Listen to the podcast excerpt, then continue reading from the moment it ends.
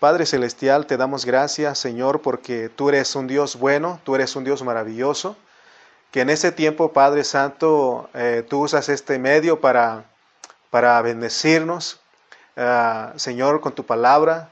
Y te pedimos en esta hora, te pido, Padre, que tú seas en mí, Padre, hablándole a los hermanos, para que ellos puedan recibir eh, esta palabra implantada, la palabra implantada, la palabra que da vida. Por eso te damos gracias, Señor, y, gracias, amado Dios, porque tú eres un Dios bueno, un Dios maravilloso. Y te pedimos que abras el entendimiento de cada hermano en esta hora para que pueda recibir tu palabra. Gracias te damos, Señor, en el nombre de Jesús. Nos disponemos en tu nombre y en ti, en tu presencia, Señor. Te damos gracias. Amén y amén. Amén, Santo. Este, tenemos la dicha en esta hora de contar este, con nuestras hermanas, nuestra hermana Guilla, nuestra hermana Alejandra. Dios bendiga sus vidas. Eh, están en vivo todo, ¿verdad? Y entonces Dios este, es bueno porque eh, podemos aún tener comunión, ¿verdad? Entonces, gracias a Dios está mi esposa aquí conmigo también. Y entonces, gracias a Dios por cada uno de nuestros hermanos que nos están siguiendo en, en diferentes lugares. Así que vamos a, a entrar con nuestro tema. El tema que queremos compartirles en esta tarde es los sufrimientos de los creyentes contribuyen al progreso del Evangelio. Los sufrimientos de los creyentes contribuyen para el progreso del Evangelio. Vamos a leer Filipenses capítulo 1, versículo 12. Dice Filipenses 1, 12. Quiero que sepáis, hermanos, quiero que sepáis, hermanos, que las cosas que me han sucedido han redundado más bien para el progreso del Evangelio Quiero que sepáis, hermanos, que las cosas que me han sucedido, ¿cuáles? Los padecimientos, los sufrimientos. Recordemos que la epístola a los filipenses es una carta que nos mete a la práctica, que nos lleva a la experiencia.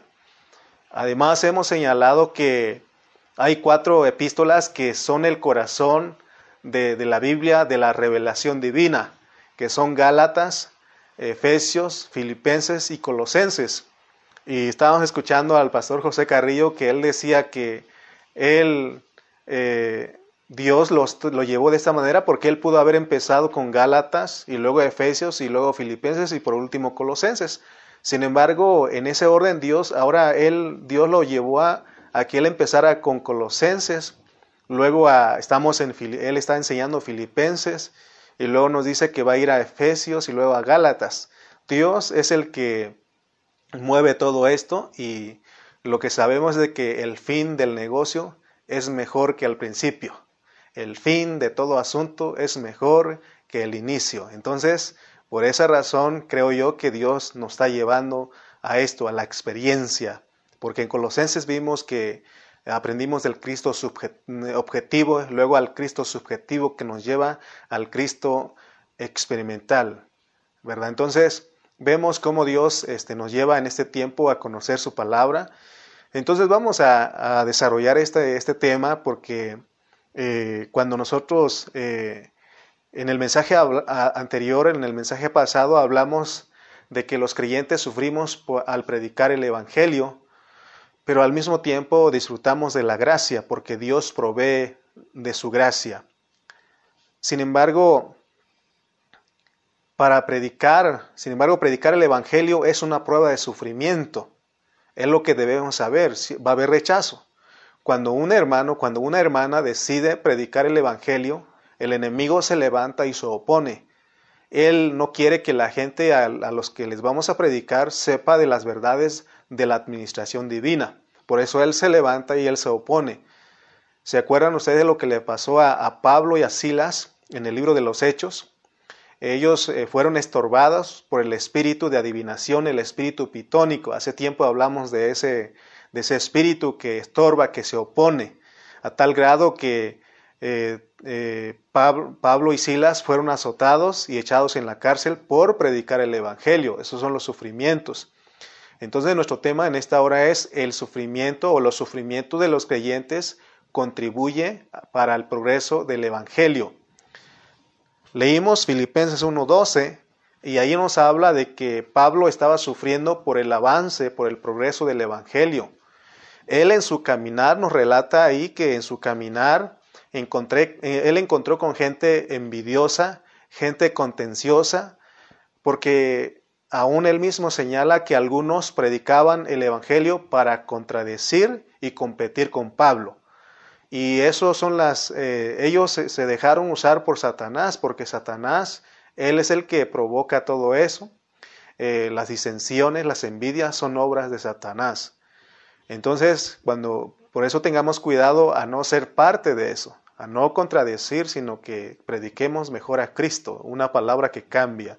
Por eso, siempre les recuerdo que el hecho de que nos unimos a, tomar eh, filipenses y, predicar filipenses no es para competir con el pastor Carrillo, sino que él es el que va abriendo camino por delante. Me gustó lo que me dijo mi pastor Cayetano porque él usó esta palabra, él dijo que el pastor Carrillo va abriéndonos camino adelante y nosotros vamos atrás. Y es bueno porque entonces así eh, confirmamos el Evangelio, afirmamos la verdad porque dice que en boca de dos o tres conste todo asunto.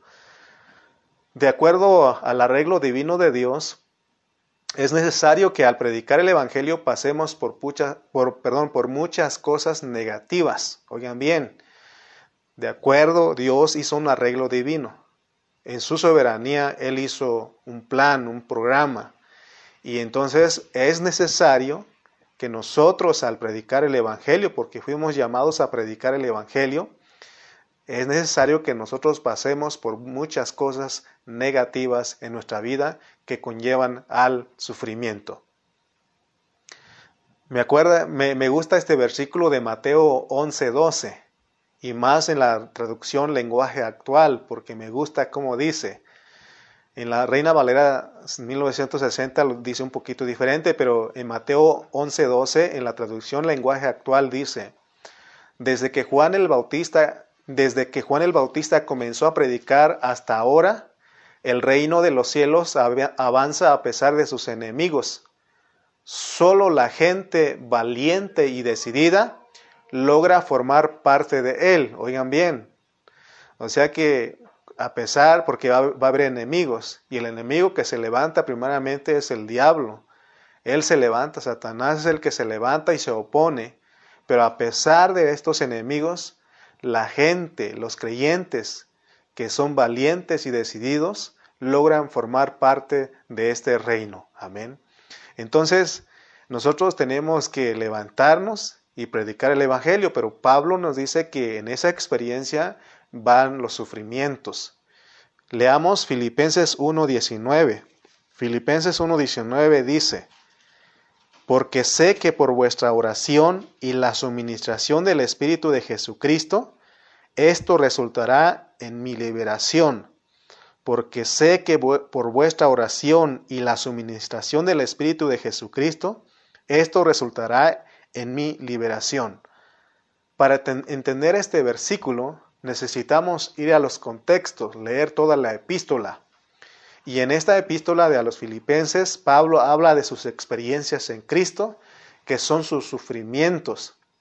los sufrimientos de Pablo es el estar encarcelado, estar preso por causa de predicar el Evangelio. Y él desde la cárcel le dice a los filipenses, miren, ustedes no tengan miedo, prediquen, porque yo desde mis prisiones predico el Evangelio porque esas son las experiencias. Entonces Pablo, desde ese lugar, él podía predicar el Evangelio y él alienta a los hermanos filipenses para que ellos prediquen el Evangelio sin temor. Y esa es la misma palabra para nosotros. Acuérdese que dijimos que Filipenses se trasladó para Tultitlán, para Coajimalpa. Muy bien, entonces, de acuerdo al versículo 18 de ahí de Filipenses 1, dice, que pues que no obstante, de todas, de todas maneras o por pretexto o por verdad, Cristo es anunciado y en esto me gozo y me gozaré aún. A pesar de, de, que habían gente que contendía con Pablo, que lo contradecía, que, que aún a pesar de eso, él se gozaba, porque era parte del plan, del paquete de Dios.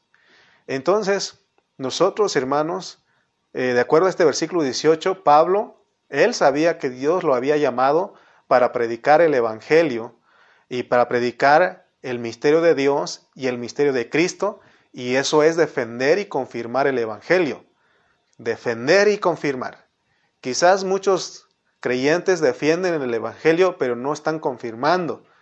Confirmar es que la gente entienda que el misterio de Dios es Cristo y el misterio de Cristo es la iglesia.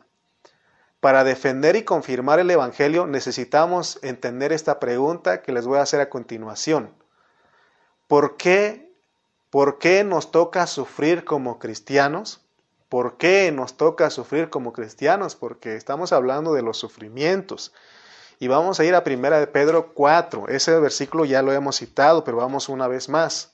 Primera epístola de Pedro, versículos 4 al, y versículo, capítulo 4, versículo 15. Dice primera de Pedro 4, 15. Así que ninguno de vosotros padezca como homicida o ladrón. Ok. Ahí estamos, ¿verdad? Así que ninguno de vosotros padezca como homicida o ladrón o malhechor o por entremeterse en lo ajeno, pero si alguno padece como cristiano, no se avergüence, sino glorifique a Dios por, por ello, porque podemos padecer, sufrir como cristianos. Hace tiempo yo escuché a un creyente decir eh, que él decía que si él hubiera sabido que en un principio que ser cristiano era sufrir, ¿verdad? Él hubiera pensado dos veces para ser cristiano. Y, eso es, este, es no aceptar la palabra de Dios como es. Nuevamente hacemos esta pregunta, ¿para qué sirve nuestro sufrimiento? ¿Para qué sirve nuestro padecimiento? De acuerdo al hablar de, del apóstol San, San Pedro, dice que nuestro padecimiento como cristiano glorifica a Dios. Por eso él dice que si alguno padece como cristiano, no se avergüence, sino glorifique a Dios. Entonces, vemos a, la experiencia que nos, quiere llevar Pablo. Por supuesto que en nuestra mente natural nunca entenderemos ni aceptaremos esta palabra, en nuestra mente natural. Eh, que tenemos que padecer como cristiano, no en nuestra mente natural no, porque nuestra mente natural dice no te dejes, no seas tonto. Pero tenemos nosotros, nosotros no tenemos que ejercitar nuestra mente natural como creyentes. Miren lo que dice Pablo en Primera de Corintios 2.14. Primera de, de Corintios, capítulo 2, versículo 14. Dice Pablo, pero el hombre natural no percibe las cosas que son del Espíritu de Dios, porque para él son locura, y no las puede entender porque se han de discernir espiritualmente. Pero el hombre natural, el hombre que no ha nacido de nuevo, el que usa nada más su mente, el hombre natural, no acepta las cosas que son del Espíritu de Dios porque le son locura y no las puede comprender porque se han de discernir espiritualmente. Por eso les dije que nuestra mente cuando estamos sufriendo por causa del Evangelio dice, no te dejes, no seas tonto, defiéndete. Solo en el Espíritu podemos entender y aceptar que para ser gloriosos debemos sufrir. Para ser gloriosos debemos sufrir, pero eso lo recibimos solamente en, en el Espíritu. Otra pregunta, o es la misma pregunta, pero vamos a hacerlo de esta manera. ¿Por qué los cristianos debemos sufrir en esta tierra? ¿Por qué los cristianos debemos sufrir en esta tierra? Hace tiempo leí un libro que decía, tenía esta pregunta, ¿para qué estoy aquí en la tierra? Y la, la respuesta que ahora tenemos es, sería, o más bien es, estoy aquí en la tierra para sufrir. Porque ese es el mensaje que Pablo nos está transmitiendo. Pero el Evangelio que nos ha distraído del verdadero propósito de Dios es el Evangelio donde se predica que no tienes que sufrir. Cuando uno predica allá afuera y le dice a la gente que si ellos creen y aceptan a Jesucristo, que sus problemas se van a acabar, estamos predicando, no estamos predicando el verdadero Evangelio, solamente estamos predicando una cara de la moneda. Tenemos que predicarles que el venir a Cristo uno sufre, ¿verdad? Uno sufre para ser cristiano, ¿Cuántos, cuántos hermanos no han sufrido? Yo he conocido de hermanas que han sufrido porque sus esposos a veces no las dejan ir, ¿verdad? A las reuniones. Hemos sabido de todo eso. Entonces, se dan cuenta que nos, son, fuimos llamados también a sufrir, a sufrir. Entonces, pero eso son sutilezas del diablo, son sutilezas del diablo porque Él es el que ha tratado de distraernos del verdadero propósito de Dios.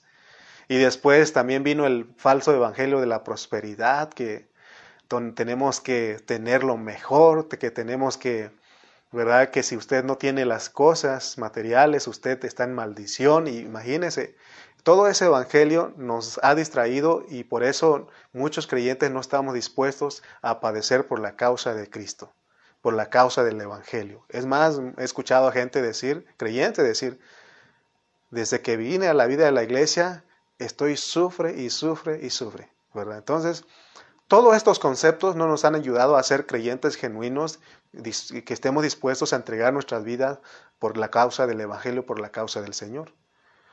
Hoy en, las iglesias, hoy día en las iglesias, hay creyentes que son intocables, creyentes que se quejan de todo, ¿verdad? Ese es el resultado de un, de un evangelio mal predicado. Pero de acuerdo a Filipenses, que ahí donde, donde estamos, Filipenses 1.29, dice que porque a vosotros, Filipenses 1.29, porque a vosotros os es concedido a causa de Cristo no solo que creáis en Él, sino que también padezcáis por Él. Me gusta leer otras versiones porque me ayudan a entender. Y hay otra versión que dice que Dios les ha, les ha dado a ustedes el privilegio de creer en Cristo y el privilegio de sufrir por Él. O sea que el sufrir, de acuerdo al hablar de Pablo, es un privilegio, no es un castigo, no es una maldición. ¿Verdad? Eh, si Pablo estuviera en nuestro tiempo, los, los que predican el Evangelio de la prosperidad dirían que Pablo eh, estaría en maldición, pero Pablo nos enseña, nos anima a nosotros y anima a los filipenses a que prediquen, a que prediquemos la palabra sin temor, a que vivamos por la causa del Evangelio, a que nos entreguemos, porque es un privilegio. De acuerdo a Jeremías 9, 23 y 24, vamos a ir a Jeremías capítulo 9, versículos 23 al 24. Jeremías 29. Perdón, 9. Jeremías 9, versículos 23 al 24. Vamos a ver si es ahí. Sí. Así dijo Jehová, no se alabe el sabio en su sabiduría, ni en su valentía se alabe el valiente, ni el rico se alabe en sus riquezas mas alábese en esto el que se hubiere de alabar, en entenderme y conocerme, que yo soy Jehová, que hago misericordia, juicio y justicia en la tierra, porque estas cosas quiero, dice Jehová. ¿En qué tenemos que alabarnos? Si, si hubiera en algo que alabarnos, en entender y conocer. No solamente tenemos que conocer al Señor, sino que tenemos que entenderlo, entender su arreglo divino, entender su propósito, entender su soberanía. Eso es lo que equivale a lo que dijo Job. De oídas te había oído, mas ahora mis ojos te ven. Esto lo dijo él después de haber pasado por las pruebas. Entonces, eh, no solamente tenemos que conocer al Señor, sino que tenemos que entenderlo, cuál es su propósito. Cuando entendemos que el Señor, Él es el que produce todo, Vivimos una vida como Pablo, nos gozamos, porque decimos que es Dios el que está detrás de todo y Él sabe lo que está haciendo. Y aceptamos con humildad su arreglo divino. Entonces, de acuerdo al hablar de Pedro, para ser gloriosos necesitamos sufrir. Hace tiempo, cuando comenzamos a estudiar esta palabra que compartía nuestro pastor José Carrillo, mi pastor Calle y yo empezamos a estudiar el libro de, Apocalipsis, el, tomo, y, veíamos ahí que para, para ser un vencedor necesitaba uno sufrir. Y eso nos asustó, pero ya después fuimos conociendo el programa de Dios, el propósito de Dios, y ahora, a pesar de, las, de la oposición que hay, nosotros seguimos adelante. Amén.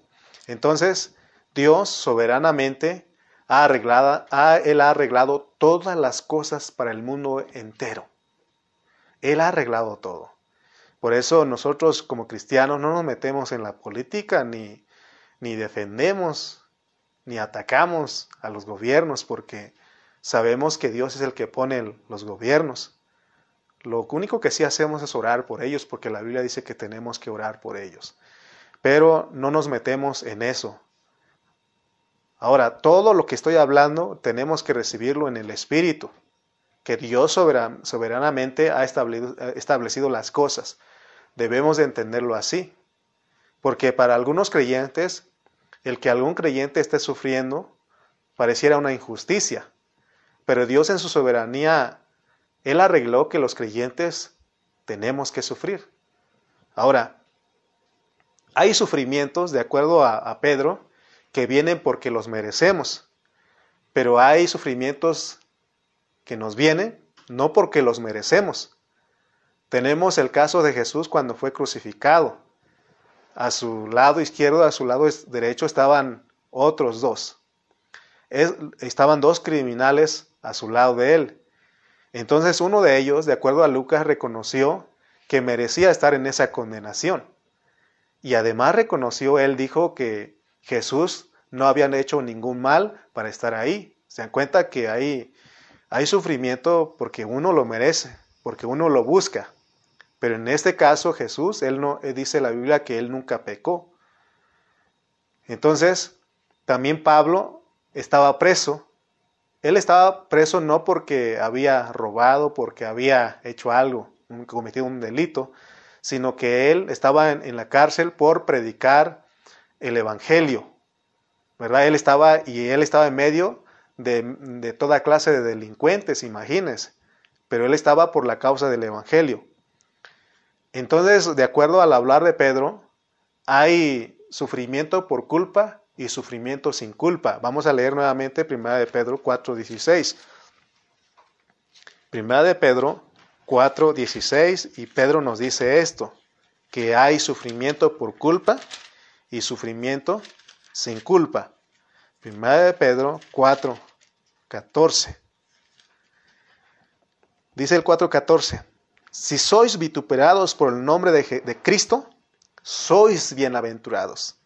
Si sois vituperados por el nombre de Cristo, sois bienaventurados, dichosos, felices.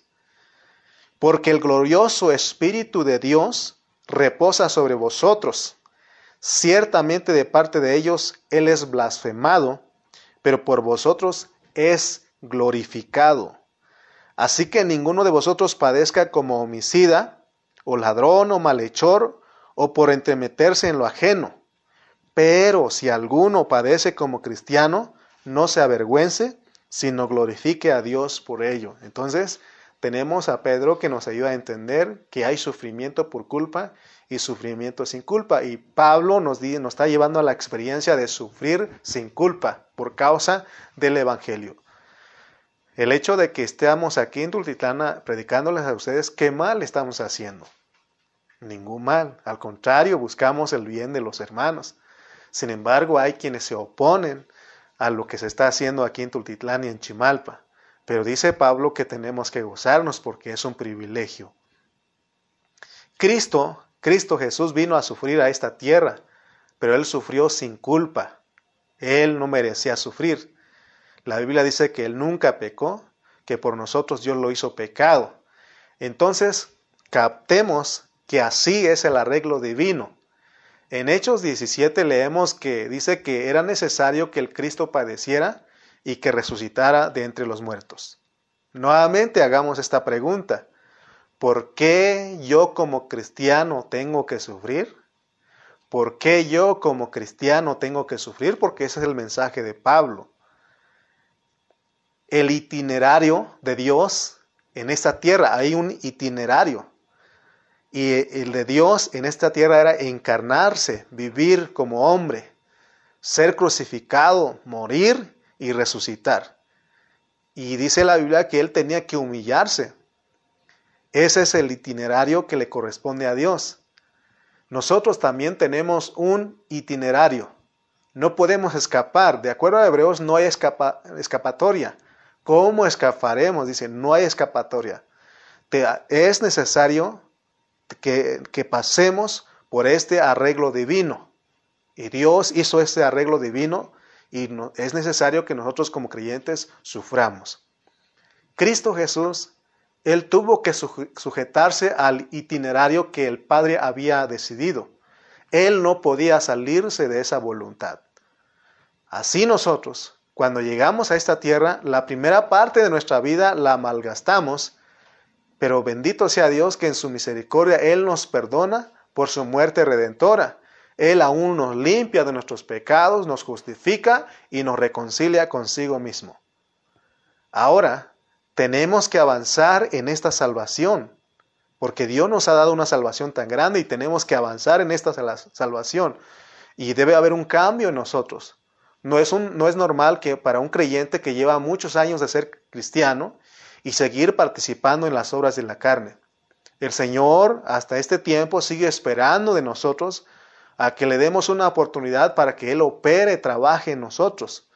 Porque de acuerdo a Colosenses, el estudio que hemos recibido, no solamente tenemos que ser vestidos, sino que también debemos ser revestidos. Entonces, en otras palabras, que la vida que recibimos en nuestro espíritu tiene que extenderse hacia nuestra alma. ¿Para qué? Para que cumplamos el propósito, propósito divino. Si nosotros no nos mantenemos en este proceso de la salvación, hermano, no vamos a participar con el Señor, no vamos a cumplir con el propósito divino del Señor, porque el propósito eterno, de acuerdo al plan de Dios, es Él quiere tener un grupo de gente, un hombre corporativo que lo exprese y lo represente. Pero para eso necesitamos avanzar en nuestra salvación, porque ese es el plan de Dios. Ahora, pero en ese plan, en ese paquete, en esa salvación, está el sufrimiento y es la parte de nuestra alma. Otra pregunta que tenemos que hacer es, ¿por qué el diablo nos distrae para que nos olvidemos que en nuestra salvación está incluido el sufrimiento? ¿Por qué? Porque es el que nos distrae. Ha distraído por mucho tiempo a los creyentes, de tal manera que hay creyente que, que cuando, cuando está en medio del sufrimiento dice, estoy maldición.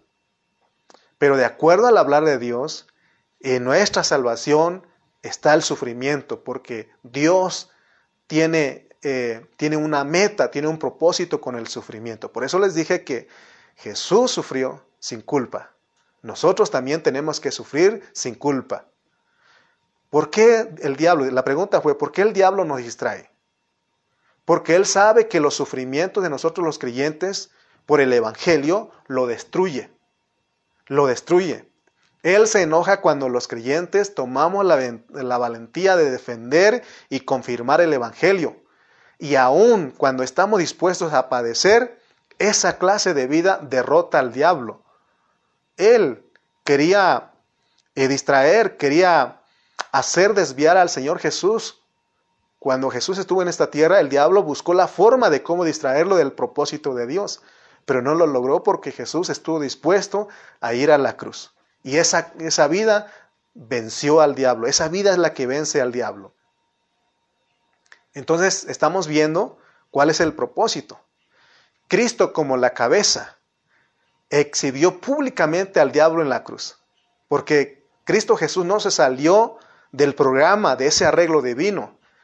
Él dijo, él sabía que tenía que pasar por el sufrimiento, en cierta ocasión, él estaba comentando a sus discípulos que, que iba, iba a padecer, que iba a morir.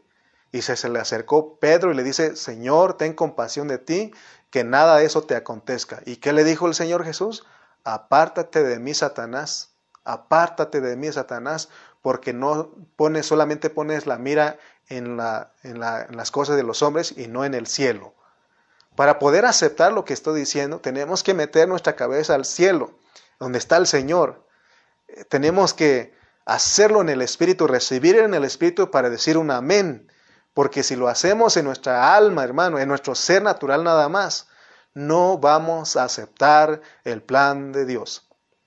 Fuimos escogidos para ser vasos de honra. como vasos de honra, somos los que Dios usa para su propósito. Entonces, desde el momento que llegamos a la vida de la iglesia, Dios quiere efectuar en nosotros el proceso de la salvación completa, para que participemos de su administración divina y de su economía. Cuando nosotros leemos Filipenses, Pablo se gozaba de sus padecimientos, porque él sabía que desde el trono, desde el cielo, había uno que intercedía por él. Los sufrimientos de Pablo eran con intercesión. Y es igual para nosotros porque Pablo nos quiere meter a esta, experiencia. Aunque el diablo te hable a tu oído y diciendo que, no mere, que, tú no mereces sufrir, porque el diablo es capaz de eso. Nosotros tenemos que confiar en el Señor y aceptar el arreglo divino, porque nuestro sufrimiento es con intercesión. Por eso Pablo él se gozaba, porque él sabía que venía la liberación, porque él sabía en cualquier momento Dios lo, iba a liberar, que el Señor aún lo suministraba, lo sustentaba ahí. Filipenses 1:19. Porque sé que por vuestra oración, Filipenses 1:19, porque sé que por vuestra oración y la suministración del Espíritu de Jesucristo, esto resultará en mi liberación.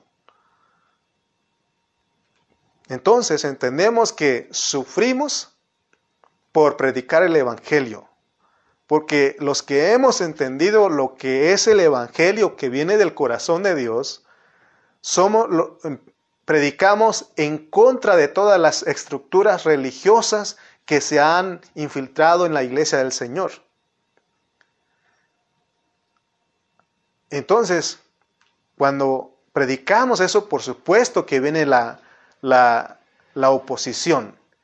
¿Y quiénes son los que se oponen? Los mismos hermanos que se arraigaron en la, en la religión, que son religiosos, que son, hermanos, que fueron distraídos por el enemigo.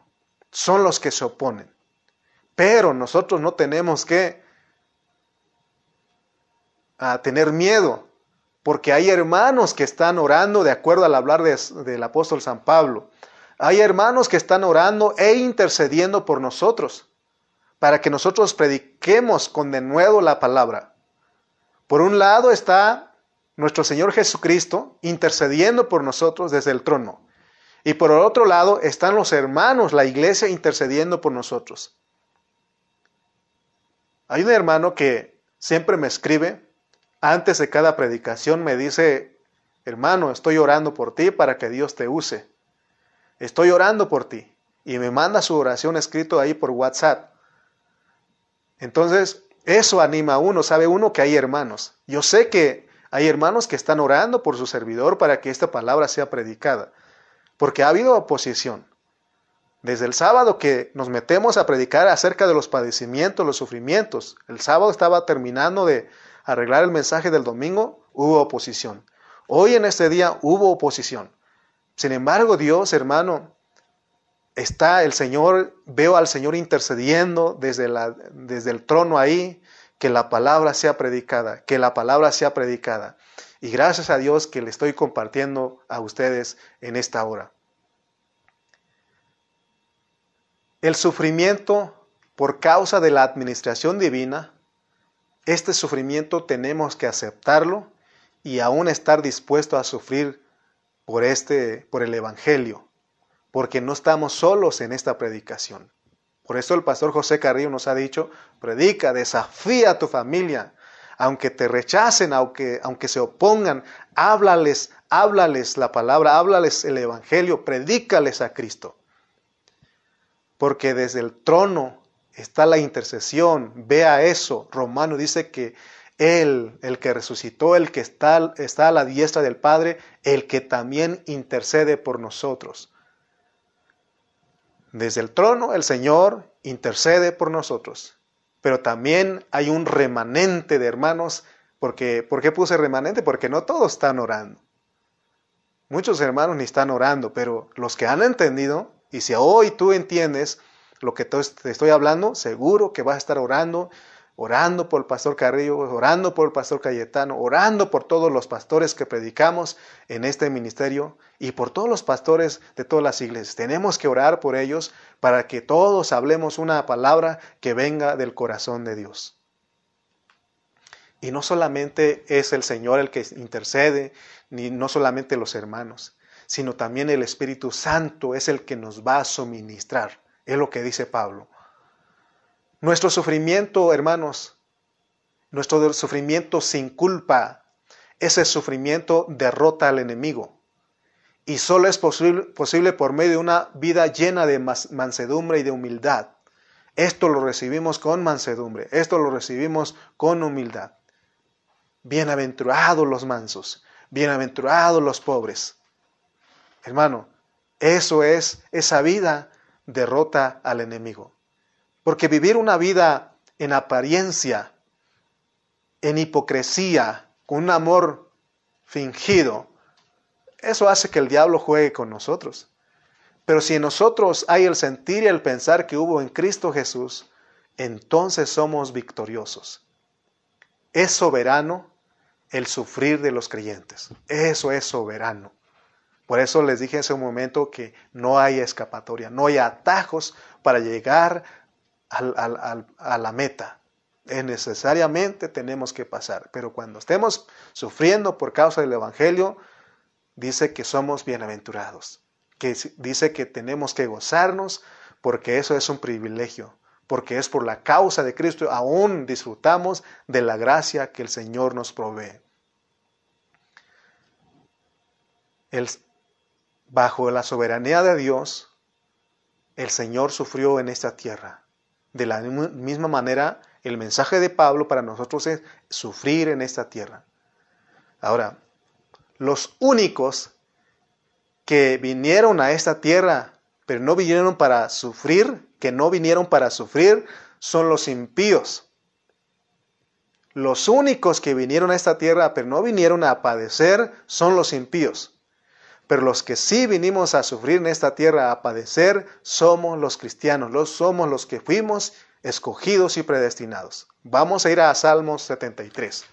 Salmos 73, versículo 3 al 5, para que vea usted que los únicos que vinieron para no sufrir son los impíos. Si usted desea no sufrir, entonces usted es un impío. Pero vamos a ir a Salmos 73, versículo 3 al 5. Salmos 73, versículos 3 al 5, dice. Porque tuve envidia de los arrogantes, viendo la prosperidad de quienes? De los impíos. Oh, los impíos son los que son prosperados, porque no tienen congojas por su muerte, oh, ni se preocupan por la muerte, no tienen miedo, pues su vigor está entero no pasan trabajos como los otros mortales, ni son azotados como los demás hombres. Versículo 12, porque podemos leer todo, pero dice 12, he aquí, estos impíos, sin ser turbados del mundo, alcanzan riquezas. ¿Se dan cuenta que los ricos son los impíos? ¿Dónde están los ricos? Son los impíos, son los mundanos. Entonces, dice el 13, verdaderamente en vano he limpiado mi corazón y lavado mis manos en inocencia, pues he sido azotado todo el día y castigado todas las mañanas. Se dan cuenta que el salmista estaba sufriendo, pero quienes vinieron a ser ricos, a no sufrir, aún son los que ni se enferman, hermano. ¿Quiénes, dónde están los enfermos? En las iglesias. Un llamado para oración, ahí van todos los hermanos a orar, porque venimos a esta tierra para sufrir. Amén. Entonces, hermano, nosotros no debemos buscar las cosas que pertenecen a los impíos. Cuando usted escucha el evangelio de la prosperidad, de que usted merece tener una casa en las lomas, que ¿verdad? Que usted necesita un carro, que necesita tener los mejores muebles, porque usted es hijo del rey, hermano. El hijo del el, el mismo Dios encarnado vino y dijo que las zorras tienen que guarida y las aves nido, pero el Hijo del Hombre no tiene ni en dónde recostar su cabeza.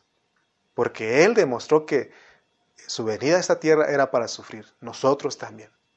Nosotros también. Porque ese es el arreglo divino, para que no nos quejemos. Nosotros sufrimos, pero nuestro sufrimiento no es sin ayuda, es con ayuda. Nuestro sufrimiento es con ayuda. Hay alguien que nos ayuda a pasar ese momento. Como que el Señor te dice cuando estás sufriendo, te doy la prueba, pero también te doy la salida. No te preocupes. Como decimos en México, no te agüites. Porque yo también te doy la prueba, pero también te doy la salida. Cada vez que yo me, veo en un sufrimiento, eh, solamente estoy esperando eh, que el que se acabe porque he entendido que Dios dice que Él da la salida. Amén. Porque solo por medio del sufrimiento, hermanos, si entendemos esto, vamos a estar dispuestos porque por medio del sufrimiento es que derrotamos a Satanás. Por eso la Biblia dice que si sufrimos, también reinaremos con Él.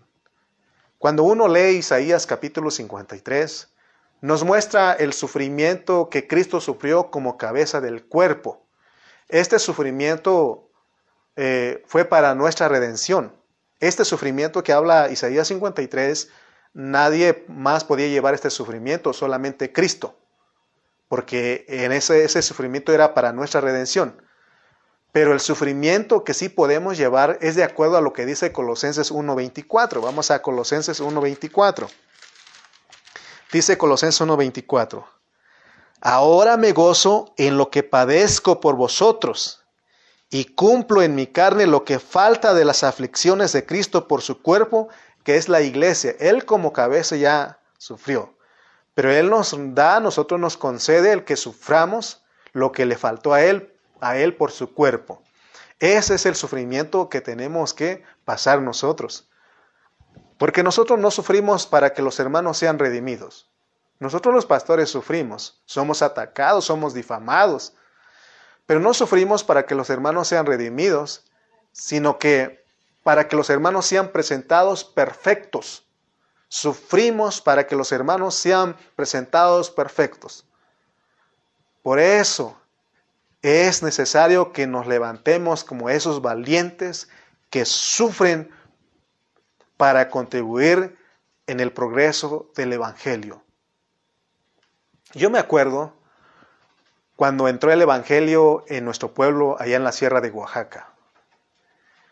En el año 87, 1987, yo tenía siete años, cuando el Evangelio entró ahí con mi papá y mi mamá.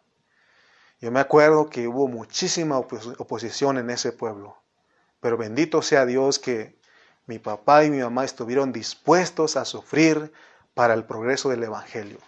Hoy el Evangelio ahí no tiene mucha oposición.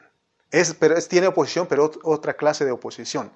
Mi papá es uno de los que le, le regaña, literalmente así, le regaña a los, a los testigos de Jehová porque ellos entran a confundir y él decía, ¿por qué ustedes no vinieron hace, hace tiempo y hubieran experimentado lo que sufrimos? Pero ahí todos sufrimos. Hoy todos sufrimos porque toda la familia fue aborrecida por la gente del pueblo, por la misma familia, por los mismos familiares. Y yo me acuerdo que a veces le cuento a mi esposa y le he contado a algunos hermanos que cuando yo tenía la edad de 17 años, eh, quise tener una relación con una muchacha de ahí de la escuela. Y cuando le, pedí que fuera mi novia, ella me dijo estas palabras. Me dijo, no podemos, no puedo ser tu novia porque tú eres cristiano. Imagínense, aún en esa parte. Y hoy, ¿por qué lo digo hoy? Porque hoy, hoy nuestros jóvenes que son cristianos, ellos tiene sus novias, sus novios que ni son cristianos. Y eso me, entristece a mí porque como que ellos estuvieran retando a lo que enseña el pastor, a lo que enseña Dios, lo que, Él dice en su palabra, porque dice que no al yugo desigual. Pero como que nuestros jóvenes dicen, a mí me vale eso. Yo voy a agarrar mi novia, mi novio que no es cristiano. Y yo veo a los papás y les digo, ¿qué está pasando ahí? Hay hermanos que me dicen a mí, hermano, dígales algo. Pero yo digo, ¿qué más puedo decir? Cinco años predicando aquí, hermano, le digo a muchos jóvenes, espérate, espérate. Porque yo esperé. No fue fácil esperar. No fue fácil esperar porque algunos me decían, hermano, ya se te fue el tren, ya se te fue, ¿verdad? El, el tren. Otros me decían, ¿no será que te gustan los hombres? Así me decían. Pero bendito sea Dios que Él pude esperar y me dio a mi esposa me dio a alguien del mismo, de la misma fe. Entonces me da tristeza con nuestros jóvenes hoy porque la mayoría de nuestros jóvenes tienen sus novias que son mundanos, que no son de la misma fe. Te estás metiendo en problemas con Dios, conmigo, ¿no? Porque yo ya te prediqué, ya te hablé, y si tú quieres retar a Dios, rétale a Dios. Me acuerdo de alguien que dijo, gánale su alma para Dios y gana su cuerpo para ti, imagínese. Pero Dios, si tú crees que así es, lo que estás haciendo está bien, adelante. Yo ya te prediqué muchas veces y lo sigo diciendo que no, de acuerdo a la Biblia dice que no puede haber yugo desigual. Que hay comunión hay con la luz y las tinieblas. ¿Qué comunión hay Cristo con Belial? Bueno, vamos a seguir nuestro tema porque eso es meter en otro y tengo, tengo batería para eso, pero vamos a terminar nuestro mensaje. Entonces el sufrimiento es de nosotros por causa del Evangelio, derrota al enemigo. En la historia de la iglesia cristiana hubo creyentes que estuvieron dispuestos a padecer para el avance, del Evangelio, para el progreso del Evangelio. Y dice la Biblia que ellos son los mártires que resucitarán como el Hijo varón, que serán presentados ante el trono. Hubo gente, hermano, que estuvo dispuesta. Pablo fue uno de ellos. Y ese es el mensaje que Él nos quiere transmitir. Jesús, Él nos demostró, Él, él fue el que recibió nombre que es sobre todo nombre porque Él venció. Venció a través del sufrimiento, venció al enemigo a través de los sufrimientos. Entonces, estamos hablando de, las pruebas de los sufrimientos. Pero toda prueba no es por mucho tiempo para que no no te asustes. De acuerdo a la Biblia es solamente son 10 días. Vemos que Pedro estaba en la cárcel, la iglesia oraba por su liberación, Dios lo liberó. Pablo y Silas estaban en la cárcel, Dios mandó un terremoto para que no estuvieran mucho tiempo, porque el sufrimiento es para el progreso del Evangelio. Y como te dije, habrá un, siempre habrá un remanente de hermanos que oren por tu ministerio, que oren, que interceden, que intercedan por tu ministerio y también la suministración del Espíritu de Jesucristo, porque es lo que dijo Pablo. Vamos a ir a Filipenses para estar cerrando. Filipenses 1. Filipenses 1, 19. Porque sé que por vuestra oración y la suministración del Espíritu de Jesucristo, esto resultará en mi liberación. Cristo eh, él, hay una suministración para nosotros, para que podamos nosotros soportar el sufrimiento. Suministrar, cuando habla de suministración, que es suministrar, es que te provee todo lo que necesites. Hermano, si entendemos esto, cuando estemos en sufrimiento, vamos a gozarnos, porque Pablo y Silas, ellos cantaban himnos ellos se gozaban, aún Santiago dice que cuando os halléis en diversas pruebas, tened por sumo gozo, gozaos. ¿Por qué? Porque Cristo es rico. Tiene todo para que seamos suministrados. En nuestra angustia, cuando estás siendo angustiado por causa de que te aborrecen, de que hay oposición, el Espíritu de Jesucristo te suministra. Cuando estás siendo probado, Hermano, es, hay una suministración. Dios es el que nos provee lo que nosotros necesitamos en ese tiempo. ¿Para qué? Para que sigamos predicando el Evangelio con denuedo. Por eso la mención del Espíritu de Jesucristo es muy significativo. El Espíritu de Jesucristo es el Espíritu mencionado en Juan 7:39. Ahí dice que esto decía del Espíritu que habían de recibir los creyentes porque Jesús aún no había sido glorificado, aún no había, no había resucitado. esto, este no es simplemente el Espíritu de Dios, porque la mención Espíritu de Dios en la Biblia es en la creación. Hermano, aquí el Espíritu de Dios es el Espíritu Santo con la divinidad después de la resurrección. Esto se, le añadió en la, en la encarnación del Señor su humanidad. Ahí está incluido su vivir humano, su vivir humano bajo la cruz, su crucifixión y su resurrección. En, el Antiguo Testamento tenemos la figura que es el ungüento compuesto, el ungüento santo de la unción mencionado en Éxodo capítulo 30. Y ahí nos habla de un, perdón, de un compuesto de aceite de oliva y cuatro clases de especias. Es un tipo del Espíritu de Dios compuesto, quien ahora es el Espíritu de Jesucristo. Cuando estudiamos acerca del folleto de los dos Espíritus, ahí vimos todo lo que, lo que es el Espíritu compuesto, lo que representa cada uno de las, de las, de las cuatro eh, clases de especias. Ahí vimos, entonces ahí están todos los sufrimientos. El Señor fue, venció a todo. Entonces, si el Espíritu de Jesucristo nos suministra a nosotros, seguro que vencemos. Por eso no tenemos que tener miedo, sino que al contrario, tenemos que ver que por un lado está el Señor intercediendo por nosotros, los hermanos intercediendo por nosotros, y aún el Espíritu de Jesucristo nos suministra porque tiene las dos partes. Entonces, el Espíritu que era para Pablo el Espíritu de Jesucristo, es el Espíritu compuesto, todo inclusivo, ahí contiene todo. Este Espíritu posee y es la abundante suministración para una persona como apóstol. Él decía, estaba en la cárcel, pero él les dice, él decía a los filipenses, ¿saben qué? Esto lo que me ha sucedido a mí es para el progreso, progreso del evangelio. Me gozo aún estando en esta condición porque yo sé que ustedes van a ser animados a seguir predicando el Evangelio. Porque Pablo, hermano, aún estando en esa condición, él experimentaba y disfrutaba a Cristo. Él disfrutaba a ese Cristo en el vivir humano y en la resurrección. Ahora captas el mensaje que te estamos dando en esta hora del porqué de tus sufrimientos como cristiano, del porqué de tus sufrimientos por predicar el Evangelio.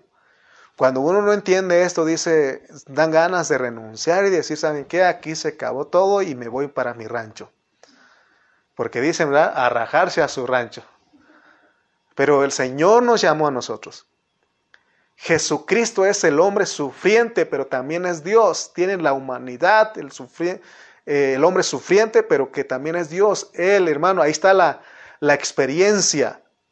Y Él como el Espíritu de Jesucristo es el que auxilia a nosotros, Él el que nos auxilia a nosotros los creyentes cuando tenemos que pasar por el sufrimiento por predicar el Evangelio. Pero nuevamente, no te asustes, este sufrimiento es pasajero, aunque hay excepciones. Si Dios quiere, el, el sufrimiento puede prolongarse por más tiempo o nos matan. Pero dice Pablo que aún él está bien seguro de que no hay pérdida morir por la causa de la predicación del Evangelio, porque entonces uno viene a ser mártires, un mártir que muere por la causa del Señor, entonces en la resurrección son los primeros que son resucitados, levantados, llegan al trono. Bendito sea Dios, pero ahorita estamos vivos y estamos luchando para hacer las primicias del Señor en su venida.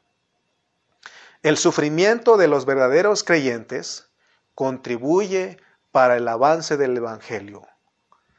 Así que, si entendemos y captamos lo que estoy diciendo, ya no nos quejemos por el sufrimiento, sin culpa, porque nosotros sufrimos sin culpa, sufrimos solamente por ser cristianos, porque todo este sufrimiento que Pablo está diciendo es producido por Dios.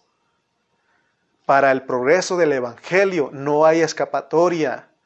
Vuelvo a repetir, recíbelo en tu espíritu, recibamos en el espíritu y gocémonos de la palabra. Dios en su soberanía puso obstáculos para la predicación del Evangelio. Ese es el Dios de nosotros. Suframos penalidades como buenos soldados de Jesucristo. Prediquemos por doquier la palabra, el Evangelio, aunque nos rechacen, aunque nos aborrezcan. porque entonces glorificamos a Dios, somos creyentes gloriosos, vencedores. Termino con este pasaje de Hechos 5.40. Hechos 5.40. Vamos a ir a Hechos capítulo 5, versículo 40. El otro día leímos, pero está hablando de, de Pedro y Juan.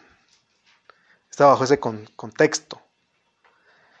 Y dice el 40, y convinieron con él y llamando a los apóstoles, a los apóstoles, que era Juan y Pedro, después de azotarlos, les intimaron que no hablasen en el nombre de Jesús y los pusieron en libertad, porque la iglesia estaba orando. Y ellos, ¿qué les pasó a ellos? Los azotaron y aún les intimaron. Y ellos salieron de la presencia del concilio. ¿De qué manera? Llorando, gozosos. ¿Por qué me dicen esto? ¿Por qué me amenazan? Ellos salieron, hermano, gozosos de haber sido tenidos por dignos de padecer afrenta por causa del nombre. Y todos los días en el templo y por las casas no cesaban de enseñar y predicar a quién? A Jesucristo. Oh hermano, porque el, Espíritu de Jesucristo los suministró a ellos, así como con Pablo. Y Él es el que nos, nos suministra a nosotros en este tiempo. Ahora entendemos el hablar de Dios, el lenguaje de Dios.